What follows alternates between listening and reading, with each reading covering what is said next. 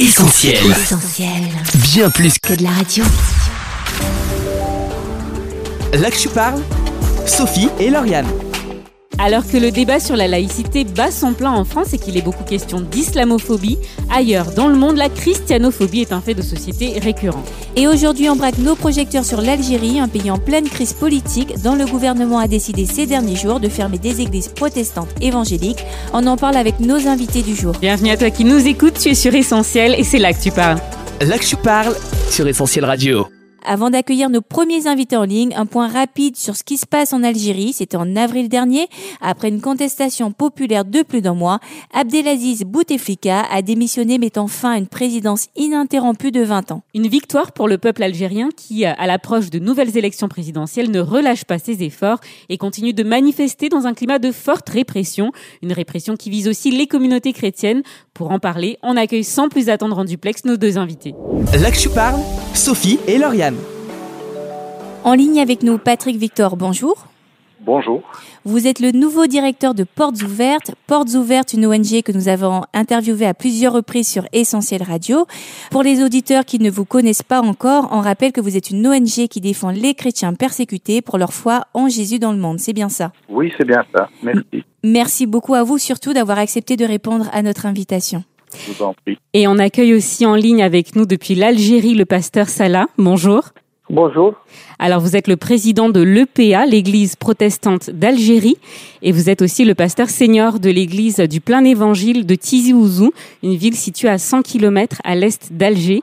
Merci beaucoup d'avoir répondu euh, à notre invitation malgré les temps mouvementés que vous vivez en ce moment. Me- Merci à vous. Merci à vous. C'est une occasion pour nous de, de discuter de notre situation. C'est une bonne occasion. Merci.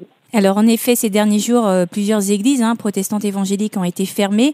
Avant d'en venir aux faits, pour nos auditeurs français qui peuvent être peut-être surpris de la présence d'églises chrétiennes en terre musulmane, Pasteur Salah, pouvez-vous nous dire en quelques mots, est-ce que ces communautés ont une histoire euh, particulière en Algérie? L'Église protestante d'Algérie, elle, existait bien avant l'indépendance. Enfin, la présence protestante, elle existait bien avant l'indépendance. Certes, qu'après l'indépendance, beaucoup sont partis, mais quand même, il y avait toujours un petit, reste. Et puis, euh, l'évangile a, a continué à cheminer, à toucher des cœurs algériens. Et, le réveil, ça, je pourrais dire, c'est à la fin des années 80 qu'il y avait un boom. Enfin, beaucoup, beaucoup de croyants euh, se sont organisés chez eux euh, au, dé- au début pour, vivre leur foi. Alors on revient dans l'actualité. La semaine dernière, trois églises protestantes évangéliques ont été fermées, dont la plus grande d'Algérie. Alors l'information a été relayée dans pas mal de médias en France. Est-ce que ça a été suffisant pour que l'opinion publique en soit alertée? C'est ce qu'on a voulu vérifier dans notre micro-trottoir. Je vous propose euh, d'en écouter un extrait. Non, désolé. Non, pas du tout.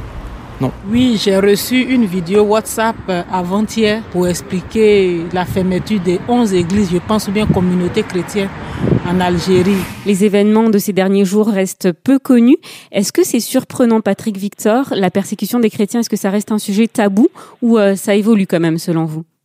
C'est un sujet qui évolue avec le temps, mais c'est aussi un sujet que nous, en tant qu'organisation euh, chrétienne, euh, nous nous devons de, répéter, non seulement parmi nos, abonnés et nos donateurs, mais également euh, dans nos approches euh, de plaidoyer que nous faisons régulièrement. Et donc, nous, savons que cette information, les informations évoluent, mais elles doivent être répétées régulièrement. Alors on va en venir aux faits pour que nos auditeurs puissent comprendre réellement ce qui se passe. Pasteur Salah, est-ce que vous pouvez nous raconter ce qui est arrivé les 15 et 16 octobre dernier En fait, euh, on était euh, juste le dimanche passé. Les services de sécurité m'ont convoqué. Et je suis parti au commissariat. Ils m'ont dit que mercredi matin, on va procéder à la fermeture euh, de vos locaux. Mhm. Euh, donc, ils m'ont demandé de signer une l'ordre de fermeture. Moi, je ne l'ai pas signé et ils m'ont dit de toute façon que tu, si tu ne signes pas, nous on viendra donc euh, fermer les locaux. Je dis il n'y a pas de souci, mais sachez que nous on ne va pas accepter fa- facilement. Donc il y aura du monde à l'intérieur. Je dis qu'il y aura du monde à l'intérieur parce que nous estimons que nous sommes lésés dans nos droits. Donc on va faire une, une opposition pacifique. Là, ils ont été en fait avertis. Et donc, nous, on les attendait, au fait, le mercredi matin. Mhm. Mais juste après le culte, aux environs de 17h, je pense 17h ou 17h30, voilà, donc on, les voit débarquer. Ils nous ont fait, il y avait un effet de surprise. On, on, les attendait pas, on les attendait le lendemain. Et puis ils viennent, ils étaient euh, quatre officiers, avait deux commandants, deux lieutenants, euh, avec des policiers. Et puis ils ont commencé à donc à fermer les, les salles. Ils ont commencé par les, petites salles, les salles annexes. Puis euh, voilà, nous on a on a commencé à donc à dire ça c'est pas normal, etc. On les laissait eux, ils nous ont dit de, bon, euh, voilà, on est venu, on va fermer coûte que coûte, parce qu'on leur a dit, nous, on va, on va rester dans la salle de culte. Donc, on s'est, on s'est opposé pacifiquement, j'insiste. Je suis sur ça. Il y, a, il y a les vidéos, hein, pour ceux qui veulent euh, mhm. voir. Donc, nous, euh, donc, on s'est assis sur nos chaises. Et puis, ils ont commencé, bon, ils nous ont avertis, ils nous ont dit, bon, vous ne voulez pas. Ils ont fait appel à, à des renforts. Il y mhm. avait, il y avait un renfort au moins, au moins 20 policiers, au moins, à l'intérieur. À l'intérieur, j'étais venu à 20. Nous, nous étions à peu près à 15, hein, nous mhm. étions à peu près à 15 à l'intérieur de la salle, hommes et femmes. Et donc, ils ont commencé à nous tirer. et puis, voyant qu'on résistait, ils ont commencé à bastonner. On nous a, eu droit à un coup de batraque. Euh, on était à trois, en fait. Nous avons euh, euh, reçu des coups, des coups. Mhm. Et on a fait d'ailleurs des, des, on a fait des, on a vu des médecins légistes médecins légistes, donc ils ont fait le, constat. Donc il y, a, des traces sur nos corps. Et voilà, on, on, nous a tiré, ils nous ont tiré avec violence, ils nous ont tapé dessus. Et puis sans qu'ils prennent en considération la présence des femmes et puis des enfants, ils ont commencé à crier. C'était un cauchemar. Pour nous, on a vécu un cauchemar. On imagine, on comprend bien la violence de ces événements. On a pu voir euh, les vidéos dont vous parliez sur les réseaux sociaux, en effet. Alors le phénomène, Pasteur Salah, ne date pas d'aujourd'hui, n'est-ce pas? En 2018, je crois qu'il y a déjà d'autres églises qui avaient été euh, fermées. L'opération de fermeture des églises a commencé en juillet 2018. Mhm. C'était tellement au ralenti, c'est-à-dire ils ont commencé en juillet, euh, après en octobre 2018, ils ont fermé une deuxième. Et puis ils se sont arrêtés un peu et puis arrive euh, cette année 2019, ils ont procédé dernièrement à la fermeture euh, de trois églises à Béjaïa. Et puis ils ont commencé à partir donc ce mois-ci, ils ont commencé à fermer des églises à Tizi Ouzou. Ils ont ils ont fermé jusqu'à aujourd'hui, ils ont fermé 13 euh, églises, 13 mhm. lieux de culte. Là, ces, ces derniers temps, ils ont commencé à fermer le, rapidement. En deux jours, ils ont fermé, en deux jours, ils ont fermé trois, trois églises, un coup. Mm. Et là, on, ne s'attendait pas. Nous, on avait dit, on s'est dit que, voilà, ils, ils essayent juste, euh, pour nous, on savait bien qu'ils avaient une stratégie de fermeture, mais pas avec cette rapidité ces, mm. ces derniers temps, et surtout avec cette violence. Mm. Alors Patrick Victor, on le rappelle, euh, l'Algérie fait partie de ces pays où il ne fait pas bon être chrétien, dans l'index mondial de persécution publié chaque année par l'ONG et qu'on a l'habitude de relayer euh, au sein de euh, d'Essentiel Radio et qui est reconnu par les personnalités politiques, l'Algérie, on le rappelle, est classée en 22e position. Qu'est-ce qui justifie concrètement cette place dans le classement? Vous parlez euh, dans l'index d'une situation qui s'est empirée ces cinq dernières années. Pourquoi?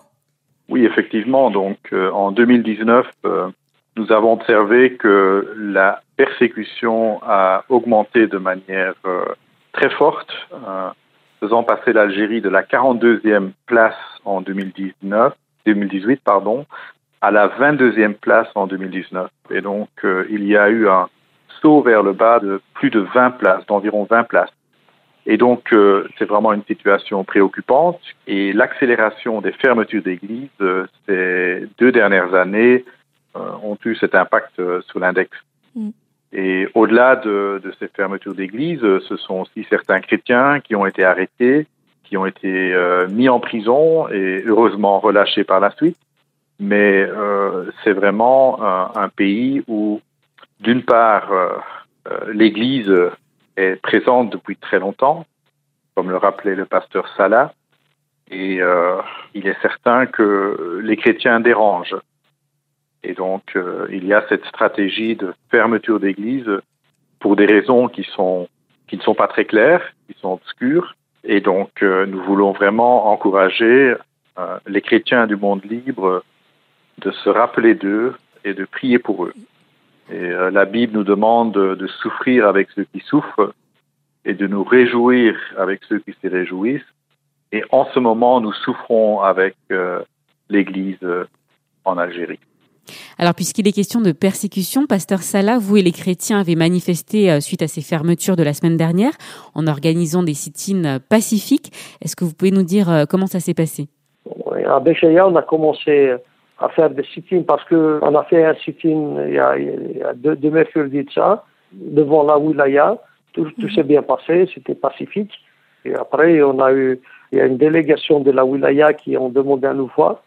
Donc le, le, lendemain, on est parti, on a discuté avec eux, puis ils nous ont fait part, euh, voilà, ils nous ont dit qu'on est là juste pour vous écouter parce qu'on n'est pas, on, on, peut, on peut rien faire, on est des exécutants, on a reçu un ordre de fermeture euh, parce que vous n'avez pas les autorisations. Mm-hmm. Donc, on, donc on a discuté autour de cette fameuse autorisation euh, qui n'existe même pas et on ne sait même pas comment la, la recevoir.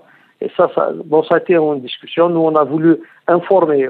Donc, euh, et puis faire part de nos, de nos doléances et de notre situation aux autorités. Et donc, euh, et quand on a vu qu'il y avait une réaction positive, donc on s'est dit qu'on va faire un sit-in. Euh, le 16, on a fait donc à, à Béjaïa. Le 9, on avait fait le premier sit-in. Et puis le 16 octobre, on a fait un deuxième à Béjaïa. Et puis on s'est dit que c'est bien qu'on fasse, surtout qu'ils ont fermé les, les, trois églises le lundi, le, le, mardi et mercredi ici à Tizi On a dit qu'on va faire un sit-in euh, jeudi mhm. à Tizi Malheureusement, les services de sécurité, très tôt le matin, ils ont quadrillé toute la wilaya et euh, 70 personnes ont été prises euh, comme ça par effet de surprise. Dans des, ils ont été embarqués dans des commissariats et les services ont, ont agressé une dizaine de personnes, sont mhm. physiquement, hein, sans parler des, des agressions verbales. On était choqués mais ils ont fait ça à l'extérieur des commissariats, avant que les personnes soient arrivées aux différents commissariats où ils ont subi des interrogatoires.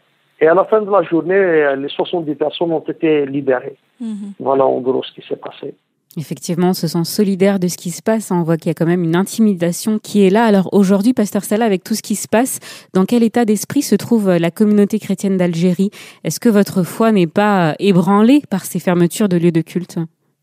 Non, du tout, du tout. Le, le Seigneur nous a avertis. Là, on avait déjà, disons, on a, on a préparé toute la communauté. On a beaucoup parlé lors de nos dernières prédications parce qu'on ne on savait pas ce qui se tramait. Donc, on, donc on a, on a traité, on a traité ce sujet et on a encouragé l'Église que c'est une, c'est une phase que le Seigneur a permise et on rend grâce à Dieu pour les, les, les années où il n'y avait pas eu autant de, de violence et de persécution. On en a profité. Et maintenant, si un vent vient, mais le Seigneur, il est au contrôle, il est, il est au contrôle de, de, de toute chose. Bon, je pense que l'Église, certes, il y avait une déception, il y avait de la tristesse, Bien sûr. Il, y a, il y a aussi il y a de la colère quand on se sent agressé physiquement, quand on voit que nos frères sont, euh, sont agressés, on est, on est attristé, ça nous fait mal. Mais à part ça, nous, on a su donc euh, gérer, encourager l'Église. Mhm. Et concrètement, est-ce que vous continuez à vous réunir, par exemple ce dimanche, excusez-moi? Oui. Est-ce que les membres des églises fermées? Mhm. Oui, nous, nous, on a encouragé les, les frères et sœurs à s'organiser, à, s'organiser dans leur maison. Donc, on mhm. les a encouragés à faire, à faire le culte. Là, prochainement, on va organiser mieux. Mais il y a déjà des maisons qui se sont, pour, donc des frères qui ont proposé d'ouvrir leur maison pour continuer nos cultes dans les maisons. On a encouragé l'Église, on leur a dit, bon, L'Église a commencé dans des maisons.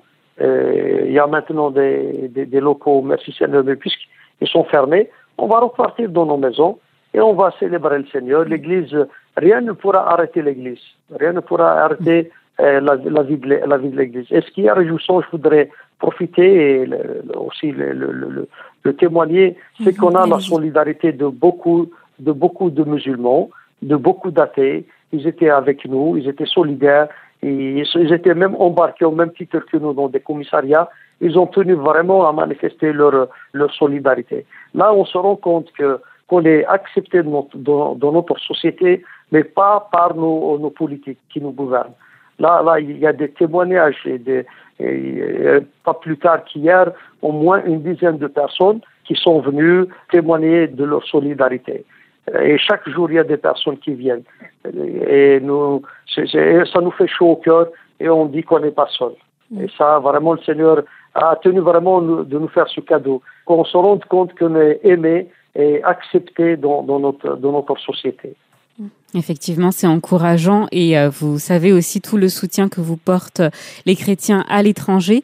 Patrick Victor, le travail de Portes Ouvertes, justement, c'est aussi d'alerter l'opinion publique, vous l'avez dit, euh, et la communauté internationale. Aujourd'hui, il y a une pétition qui est adressée euh, et qui va être remise au gouvernement algérien, qui circule sur les réseaux sociaux, qui est non à la fermeture des églises en Algérie. Alors près de 40 000 personnes, même un peu plus, hein, ont déjà signé cette pétition. Est-ce que vous pensez euh, que cette initiative peut faire avancer les choses, Patrick Victor?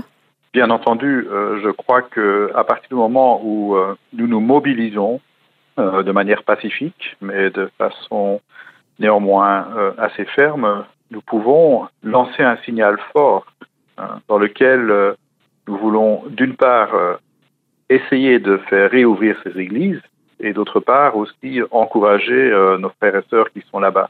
Et donc, euh, notre message euh, pour le pasteur Salah et pour tous ceux qui, qui sont en Algérie, c'est de leur dire tenez ferme et sachez que vous n'êtes pas seuls, que nous sommes avec vous, que nous prions avec vous, mais que nous sommes également impressionnés par la foi qu'ils montrent et par leur amour qu'ils ont en tant que chrétiens pour, euh, y compris pour euh, ceux qui ont fermé les églises. Et donc, euh, nous sommes vraiment au cœur de la vie de l'Évangile et, c'est ça qui sépare les chrétiens d'autres communautés. C'est l'amour et c'est de tendre la main même vers ceux qui sont contre nous.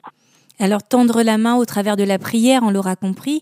Justement, comment peut-on orienter notre prière et puis en quoi cela peut faire la différence? Pasteur Salah peut-être? Déjà savoir que nos frères ils sont, ils, sont informés et qu'ils prennent en charge donc la situation euh, des chrétiens euh, que nous sommes en, Algérie, de savoir qu'il y a des personnes qui prient pour nous, ça, ça, nous réconforte. Et, je sais que la, chose la plus importante pour nous, c'est de savoir qu'il y a des frères et des sœurs qui prient partout dans le monde en faveur de la réouverture de ces, de ces lieux de culte, mais aussi en faveur de la croissance de l'Église dans, dans, le pays. Je pense que c'est une bonne période pour nous d'évangélisation. Je voudrais que vous priez pour que le Seigneur vraiment nous ouvre des portes mm. et que chaque fois que quelqu'un nous pose une question, comme dit sa parole, c'est une bonne occasion de répondre de la raison de notre espérance. Et je mm. pense que c'est une porte que le Seigneur est en train d'ouvrir et que nous, vraiment que nous puissions euh, vivre ce temps comme le désire le Seigneur. Parce qu'il fait toutes choses à dessein. Donc, euh, que le Seigneur nous donne la sagesse. Nous donne la sagesse aussi pour pouvoir communiquer avec, euh, avec euh, notre peuple, de, de parler euh, à nos, à nos, autorités et de, savoir négocier, même s'il y a des, à l'avenir, s'ils nous appellent à discuter, qu'il y ait vraiment de la sagesse de notre part. Alors qu'on approche euh, déjà de la fin de cette interview, messieurs, on s'interroge aussi sur l'avenir hein, du pays. Dans ce contexte de répression, une liberté de pensée et de croyance est-elle envisageable pour l'Algérie? On va écouter quelques réactions qu'on a recueillies à ce sujet. Moi aussi, je pense partout. Hein. C'est pas que l'Algérie, c'est tout pays. Euh. on devrait tous avoir cette liberté euh, d'expression, liberté de pensée. Je pense Bon, d'ici deux générations, je pense que oui, ce sera possible, ouais. Euh, pas totalement, non. Je suis pas très euh, sûre par rapport à ça, vu euh, l'événement des choses, comment ça se produit. je suis pas certaine. Totale liberté de culte, on pourrait avoir un État multiconfessionnel. je pense à l'image du Liban ou autre chose. Je pense qu'il est très très difficile, mais j'espère que ça. C'est compliqué, ça a beaucoup d'enjeux. on sera jamais vraiment libre. Alors Patrick Victor, peut-être pour commencer, que peut-on attendre de ces prochaines élections? Est-ce qu'elles peuvent changer la donne pour les chrétiens d'Algérie? On rappelle que c'est en décembre hein, qu'auront lieu euh, ces prochaines élections. En tout cas, c'est ce que nous espérons, c'est que ces élections apportent aussi un vent d'une plus grande liberté, d'une liberté qui va permettre aux chrétiens de continuer à, à exercer le culte euh, dans leurs églises et de vraiment vivre pleinement leur foi. Donc ça, c'est vraiment notre espérance et euh, nous, nous pensons qu'il y a d'autres exemples dans le monde où euh, un changement de, euh, dans le à des élections apporte une paix qui n'était pas là auparavant. Et donc c'est vraiment notre prière pour qu'il y ait une ouverture et que on puisse vraiment appliquer des articles de la Déclaration universelle des droits de l'homme. Je pense notamment aux articles 18, 19 et 20, et euh, qui permettent vraiment à chacun d'exercer euh, et de, de croire ou de ne pas croire, ou même de changer de religion, parce que c'est de ça qu'il s'agit aujourd'hui. Alors, Pasteur Salah, un dernier mot peut-être sur ce que vous espérez pour euh, votre pays ou peut-être un mot que vous souhaiteriez adresser euh, à tous nos auditeurs? Voilà, merci pour, pour votre accueil, en premier point.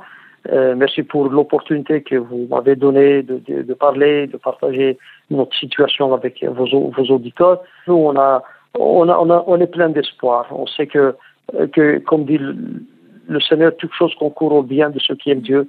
Nous savons que cette situation jouera encore une fois en notre faveur. Nous espérons que, que la situation évolue positivement. Mais nous sommes optimistes. Nous savons que s'il y a eu ce mouvement, je sais que qu'il sera porteur d'une ère nouvelle, une Algérie nouvelle où, où, vraiment les libertés feront partie du quotidien et que les libertés vont être respectées par tous les Algériens et, et assumées et garanties par les, les gouverneurs qui seront prochainement en place. C'est ce qu'on vous souhaite en tout cas. Patrick Victor, Pasteur Salah, merci beaucoup. Mm. Alors pour aller merci plus loin, on invite nos auditeurs à se rendre sur le site de Portes Ouvertes, c'est portesouvertes au pluriel.org et on rappelle aussi que l'ONG organise les 2 et 3 novembre prochains son week-end annuel, une rencontre où l'Algérie sera justement à l'honneur, n'est-ce pas Patrick Victor? Oui, effectivement. Merci beaucoup pour votre invitation de pouvoir euh, participer à cette émission. Merci. Avec vous. grand plaisir. Et Pasteur Salah, on vous remercie également pour euh, le temps que vous nous avez accordé, pour vos réponses. Toutes nos pensées euh, sont avec vous et avec les chrétiens d'Algérie. Merci beaucoup. Merci. Merci à au vous. revoir. Au revoir. Merci, au revoir. Au revoir. Là que je parle, Sophie et Lauriane. Il est temps pour nous d'accueillir nos prochains invités. C'est l'heure du débrief plus. Là que je parle, le débrief plus. Et aujourd'hui, c'est Mère et Fille qu'on accueille en studio. France et Licia, bonjour. Bonjour. Bonjour. Merci d'avoir répondu à notre invitation. Merci à vous. Merci à vous. Alors, mesdames, vous êtes françaises d'origine algérienne et vous êtes aussi chrétienne. Et euh, le pasteur Salah qu'on vient d'entendre, vous le connaissez bien, n'est-ce pas? Oui, voilà, tout à fait. On va y revenir peut-être un peu plus tard dans cette émission. Alors, qu'est-ce qui vous a marqué dans ce qu'on vient d'entendre? Est-ce qu'il y a un mot, une phrase que vous avez retenue? Alors, il euh, y a eu deux phrases qui m'ont marqué. Euh, une de Patrick euh, Victor et l'autre du pasteur Salah. la première, donc, c'est Nous sommes au cœur de la vie de l'Évangile. Mmh. C'est effectivement vrai quand on lit euh, euh, le Nouveau Testament, ça a été des persécutions sur persécutions, et le Seigneur même euh, nous a prévenus, nous a nous a mis en garde que nous allons être persécutés. Il a même dit que le serviteur n'est pas plus grand que le maître, et de ce fait, si lui il a été persécuté, nous si on sera persécutés. Et donc c'est pas quelque chose de d'étonnant, on va dire. Et la deuxième phrase, euh, c'est celle de, du pasteur Salah. Je suis convaincue vraiment au fond de mon cœur que, euh, tout comme lui, il a dit euh, le Seigneur ouvre une nouvelle porte mmh. pour l'évangélisation. Et je suis vraiment convaincue que c'est pour justement un, peut-être un nouveau réveil, peut-être pour justement utiliser cette situation pour toucher d'autres d'autres personnes en Algérie, pour qu'ils se fassent connaître euh, euh, autant que chrétiens et pour que peut-être certaines personnes qui cherchent des réponses à leurs questions euh, au sujet de Dieu, au sujet de la vérité, au sujet de, du chemin à prendre, maintenant ils sauront peut-être où se tourner, où aller. Donc euh, voilà, je, je, pense véritablement que, que le Seigneur, il a un plan euh, derrière tout ça et que rien n'est fait au hasard, qu'il est au contrôle de toute chose. Je pense comme euh, le pasteur Salah, c'est une nouvelle porte pour, euh, pour, pour la Kabylie, pour l'Algérie. Beaucoup de vidéos, hein, oui. on en a entendu oui. parler dans l'interview oui. qui ont circulé. Vous, ces images, vous les avez vues, j'imagine oui, oui. Vous avez été choqué par ce que vous avez vu? Euh, moi profondément, mm. parce que j'ai connu euh, l'église de Salah, oui. euh, voilà, qui a été fermée. Et vraiment, quand j'ai vu ces fermetures euh, de portes, ces mis portes sous scellé, hein, oui, mises sous scellé, vraiment, ça m'a, ça m'a touché, bouleversée. Dans le sens où, dans ma foi chrétienne, vraiment, j'ai vu Jésus emprisonné. C'était vraiment mon, mon, ressenti, quoi. Et face à la détresse aussi de, de ces personnes, enfin, une détresse ils n'ont pas abandonné, hein, oui, je veux dire. Voilà, c'est le choc du fait. moment. Tout à fait. Voilà, parce qu'on ne s'y attendait pas. C'est le choc du moment, quoi. Mais euh, oui, ça, ça m'a vraiment bouleversée, vraiment. Alors, on a parlé de la prière. En quoi ça peut faire la différence pour les auditeurs qui nous écoutent? En fait, la prière, c'est une demande directe à Dieu. Et Dieu répond à ses enfants parce qu'il les aime. Il les aime même si euh, on traverse des épreuves. Euh, mais c'est par la prière parce qu'on s'adresse directement à, lui, à notre Père. Donc il peut pas rester insensible à, à ce qui peut arriver mm. à tous ces chrétiens et à tous ces cris de détresse. C'est sa parole. Il ne nous abandonne pas. Nos, nos, nos, mères, nos pères peuvent nous abandonner. Il est dit, mais lui ne nous abandonnera pas. Et euh, au-delà de ça, c'est vrai que enfin c'est mon avis personnel, aller faire des meetings, euh, etc. Bon, ça peut peut-être, euh, quoique j'ai un gros doute euh, par mm. rapport à ça, mais je pense que vraiment c'est par la prière que la libération viendra, que cette liberté qu'on revendique, que ces chrétiens d'Algérie revendiquent, arrivera dans la paix et dans l'amour. Voilà, dans la paix et dans l'amour, surtout. C'est très, c'est essentiel. Alors, France, est-ce qu'on peut peut-être revenir un petit peu sur votre histoire? Vous avez quitté l'Algérie dans un contexte particulier. Est-ce que vous pouvez nous raconter? J'ai quitté l'Algérie en 2001 avec euh, mon mari et puis mes trois enfants, suite justement à, tout ce qui pouvait se passer à l'époque euh, fermeture d'église, menaces. Euh, surveillance des chrétiens qui se rendent à l'église. À l'époque, c'était beaucoup plus les églises de maison. Mais néanmoins, on était quand même surveillés. Hein. Donc, il fallait faire très attention. On ne pouvait pas euh, déclamer sa foi comme ça euh, au premier venu. Euh, moi, j'étais enseignante, donc c'était quelque chose que je devais garder caché. Mais néanmoins, je pense que j'avais un beau témoignage parce que souvent on me disait mais qu'est-ce que vous avez de plus? Mmh. Donc c'était vraiment l'amour du Christ, quoi. C'est notre foi qui nous qui nous porte, mmh. qui fait qu'on n'abandonne pas face à notre famille ou face face aux personnes. Et donc en 2001, euh, suite à cette fatwa, suite à des agressions personnelles euh, que nous avons subies, un jour nous avons été euh, pourchassés, euh, en sortant de l'église, nous avons été pourchassés. À ce jour, je ne saurais pas dire ce qui s'est réellement passé, mais sur pendant 45 minutes, un véhicule nous a suivis avec des hommes, armes au poing, etc. J'avais deux enfants à l'université qui étaient aussi malheureusement en plein en pleine menace, on va dire ça comme ça. Donc, euh, mon mari et moi, on a pris euh, la décision de, partir. Mm. Une décision, on imagine, qui n'a pas dû être facile? Non, c'était pas facile. Non, non. Euh, on avait notre vie. On a construit notre vie. Nos enfants sont nés là-bas. On leur a inculqué les, valeurs chrétiennes. Hein. Matériellement, nous ne manquons de rien, bien au contraire. Mais bon, on voulait vivre notre foi librement. Alors on peut dire, euh, France, que vous avez clairement euh, subi, vous, Licia, toute la famille, euh, une persécution. Hein. et pour être à la mode, on pourrait même parler de christianophobie. Alors en France, où la laïcité est régulièrement débattue, on en entend beaucoup parler en ce moment, est-ce que vous ressentez qu'il y a un climat peut-être défavorable à la foi chrétienne, évangélique? Je témoigne de ce que j'ai vécu. Lorsque je me suis convertie, puisque je ne suis pas née chrétienne, mais je me suis convertie à, à l'âge de 25 ans, j'ai accepté le Seigneur, enfin Jésus autant que Seigneur. Et euh, bah, c'est vrai que j'ai perdu euh, tous mes amis autour de moi. Euh, ils n'ont pas compris mon choix. Pourtant, ça a été la, la plus belle période de ma vie d'avoir rencontré le Seigneur. Ça, il a tout changé dans ma vie. Tout s'est transformé de mal en bien, on va dire. Tout ce qui était mal en moi s'est transformé en bien. mon cœur a changé, ma mentalité a changé. Et ils n'ont pas accepté toute, pour certains, c'est parce que je crois en Dieu, pour d'autres parce que je crois en Jésus, pour d'autres parce que je ne fais plus comme euh, ils font, euh, les sorties, etc. Donc euh, voilà, c'est quand même assez compliqué de se dire jusqu'à maintenant, enfin actuellement de se dire chrétien. Il y a des endroits où on peut pas trop le dire.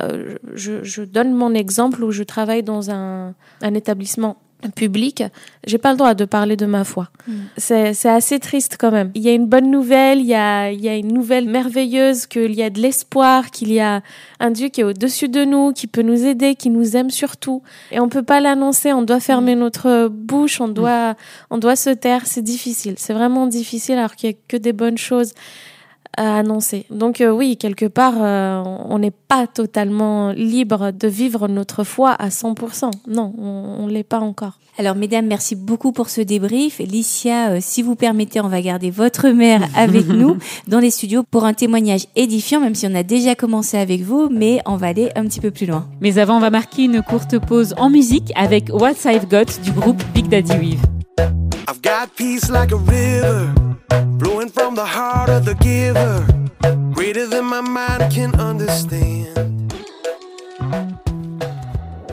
Là parle, Sophie et Lauriane. Vous êtes sur Essentiel. Aujourd'hui, on revient sur l'actualité de ces derniers jours en Algérie, en pleine crise politique qui secoue le pays. Ce sont des églises protestantes évangéliques qui ont été la cible de la répression du gouvernement ces derniers jours. Le pasteur Salah, directement concerné par la mise sous scellé de ces églises, est avec nous en ligne depuis l'Algérie. Une interview que vous pouvez bien sûr retrouver en replay dès la fin de cette interview. Pour l'heure, on continue cette émission avec vous, France. Là que je parle, Sophie et Lauriane. Alors France, euh, on en a parlé déjà dans ce débrief plus il y a quelques instants. Vous êtes algérienne et vous êtes chrétienne, mais vous êtes née dans une famille euh, musulmane. Est-ce que vous pouvez nous raconter comment vous en êtes arrivée euh, à la foi chrétienne? Alors mon parcours est un petit peu long. en quelques mots, si c'est possible. Mots, oui. Je vais essayer d'être concise. en fait, même si j'ai vécu dans une famille donc musulmane, mes parents ne m'ont jamais forcé à quoi que ce soit en fait hein, dans ma jeunesse. Hein. À l'époque, ça ne se passait pas comme ça, on va dire ça comme ça. En fait, mes parents étaient immigrés, donc euh, je suis arrivée en France à l'âge de 5 ans. Et euh, je suis allée à l'école, et donc euh, c'est à ce moment-là que mon père, complètement analphabète, est allé au marché, a voulu nous acheter, nous offrir un livre à moi et ma sœur. Et il se trouvait que c'était la vie de Jésus, donc ça a démarré comme ça, avec ma grande sœur Ma sœur aînée, on aimait lire euh, ce livre et voilà comment j'ai été marquée dès mon enfance par euh, la vie de, Jésus. Donc bien plus tard, je vais passer. Donc j'ai cheminé, euh, mais vraiment j'ai cheminé grâce à des amis, grâce à des rencontres que j'ai faites dans ma jeunesse, à la fois chrétienne. Voilà. Et puis j'arrive donc en Algérie et dans les années 80, en 96 je connais une amie euh, dans la ville où, je vivais qui se trouve être euh, chrétienne euh, évangélique. Donc de là, c'est grâce à elle, puisqu'elle avait ouvert sa maison pour, pour que nous puissions venir, nous les femmes, prier dans sa maison. Alors Dieu a béni parce que son mari était musulman, mais il n'a jamais été opposé. Opposé, hein. voilà, je tiens à le souligner. Et donc ensuite s'est ouverte une plus grande église de maison euh, euh, chapeautée par un pasteur français qui venait donc de France parfois une fois par mois environ nous rendre visite. Alors tout ça, bien sûr, quand je dis église de maison, c'est vraiment caché. Hein. C'est-à-dire qu'on allait dans ce lieu, la Bible bien cachée. personne ne savait que c'était une église en fait. Et donc, euh, face à la curiosité des voisins, euh, nous étions obligés de dire que c'était une, une, une, maison où on pouvait apprendre de la musique parce qu'ils entendaient les louanges, en mhm. fait. Mhm. Ça les interpellait. Donc voilà, c'est surtout les églises de, de maison que j'ai connues. Et il y avait des séminaires à l'époque qui se tenaient euh, à l'église de Tizi Ouzou, qui a été fermée là dernièrement. Et c'est comme ça que j'ai pu connaître le pasteur Salah. Euh, à qui on avait demandé en 2000 de bénir euh, notre union euh, à mon mari et moi, parce que nous avions été unis par, selon la religion musulmane, enfin c'était la coutume. Hein. Et donc c'est lui qui a béni notre, notre union d'une façon chrétienne. Quoi. Alors vous parliez de la foi évangélique. Qu'est-ce qui la distingue en fait On pourrait dire de la foi catholique? Est-ce que la Bible c'est une importance majeure? Ah mais complètement, oui. C'est la parole de Dieu. On ne peut pas se dire chrétien et ne pas lire euh, la parole de Dieu. C'est essentiel, c'est ce qui nous aide à nous rapprocher de Dieu, à nous rapprocher du Christ et euh, à nous transformer. Je pense qu'il y a une grande, euh, une grande différence en cela, c'est que c'est une foi qui nous aide à nous transformer, à changer, à vraiment nous, nous transformer. Le vieil homme est mort, c'est vraiment le cas de le dire. quoi. Voilà, on est transformé et on est baigné de cet amour pour tous. Alors France, est-ce que ça n'a pas été euh, difficile cette conversion, comme on, l'appelle? Est-ce que vous n'aviez pas l'impression quelque part de renier votre culture, vos origines? Pas en ce qui me concerne, pas à titre personnel, mais euh, familial, oui. Vraiment, euh, quand j'ai témoigné de ma foi à ma mère, par exemple, ça a été très très très mal vécu. Elle avait vraiment le sentiment d'avoir d'avoir raté l'éducation de sa fille Parce que l'éducation euh, d'une fille en Algérie, c'est ça, c'est l'amener euh, justement vers la culture musulmane, Mhm. vers euh, voilà. Et donc là, moi je pense qu'elle avait vraiment le sentiment d'avoir raté l'éducation de sa fille. Elle l'a très très très mal vécu. hein. Vraiment, j'ai beaucoup culpabilisé, vraiment. Et justement, qu'est-ce que la foi en Jésus vous apporte que vous n'aviez pas avant et qui vous a permis de garder cette foi jusqu'au Oui, bout? Oui. Euh, en fait, mes parents m'ont toujours, même si on m'a pas obligé à, faire quoi que ce soit euh, en matière de religion musulmane, mais ils m'ont toujours euh, mis à cœur Dieu. Toute petite, j'avais voilà, dès qu'une épreuve arrivait, je m'adressais à Dieu. Et euh, cette fois, aujourd'hui, je les remercie parce que j'aurais pu naître dans une famille de athées, de, de voilà. Donc, avoir mis dans mon cœur la foi en Dieu, c'est déjà quelque chose. Et euh, je comprends hein, que ma mère, par exemple, ait été complètement euh, euh, chamboulée, au point de me renier. Quoi. Elle pensait me faire changer d'avis, mais j'ai traversé beaucoup, beaucoup d'épreuves. Euh, j'ai beaucoup euh, culpabilisé, mais, mais ma foi est restée intacte. Et je remercie vraiment le Seigneur pour ça. On peut Ouais. dire que ça en valait la peine. Ça en vaut la peine. Ça en vaut Oui, la peine. Ça en vaut la peine, vraiment. Alors France, alors qu'on arrive déjà à la fin de cette interview, est-ce que vous auriez pour conclure euh, un extrait de la Bible? Oui, alors l'extrait de la Bible que je traîne entre guillemets depuis 2001, c'est Deutéronome euh, chapitre 6, versets 5 à 9. Tu aimeras l'Éternel ton Dieu de tout ton cœur, de toute ton âme et de toute ta force. Et ces commandements que je te donne aujourd'hui seront dans ton cœur. Tu les inculqueras à tes enfants et tu en parleras quand tu seras dans ta maison, quand tu iras en voyage, quand tu te coucheras et quand tu te lèveras. Tu les liras comme un signe sur tes mains et ils seront comme des frontaux entre tes yeux. Tu les écriras sur les poteaux de ta maison et sur tes portes. Un beau Amen. verset, ouais. Merci beaucoup, France, pour ce témoignage. Merci. On vous souhaite une excellente continuation et Merci. puis on vous dit peut-être à bientôt sur Essentiel. Merci. Au Merci. revoir. Au revoir. Là que je parle, Sophie et Lauriane. Il est temps pour nous de rendre l'antenne. Retrouvez cette émission et plein d'autres en replay sur essentielradio.com ou sur notre appli. Et bien sûr, vous pouvez réagir à cette émission sur les réseaux sociaux ou alors sur notre numéro WhatsApp, le 07 87 250 777. Nous, on vous dit à la semaine prochaine pour un nouveau dossier et en attendant, bonne écoute sur Essentiel. À bientôt. Salut. Là que je parle sur Essentiel Radio. Retrouve tous nos programmes sur essentielradio.com.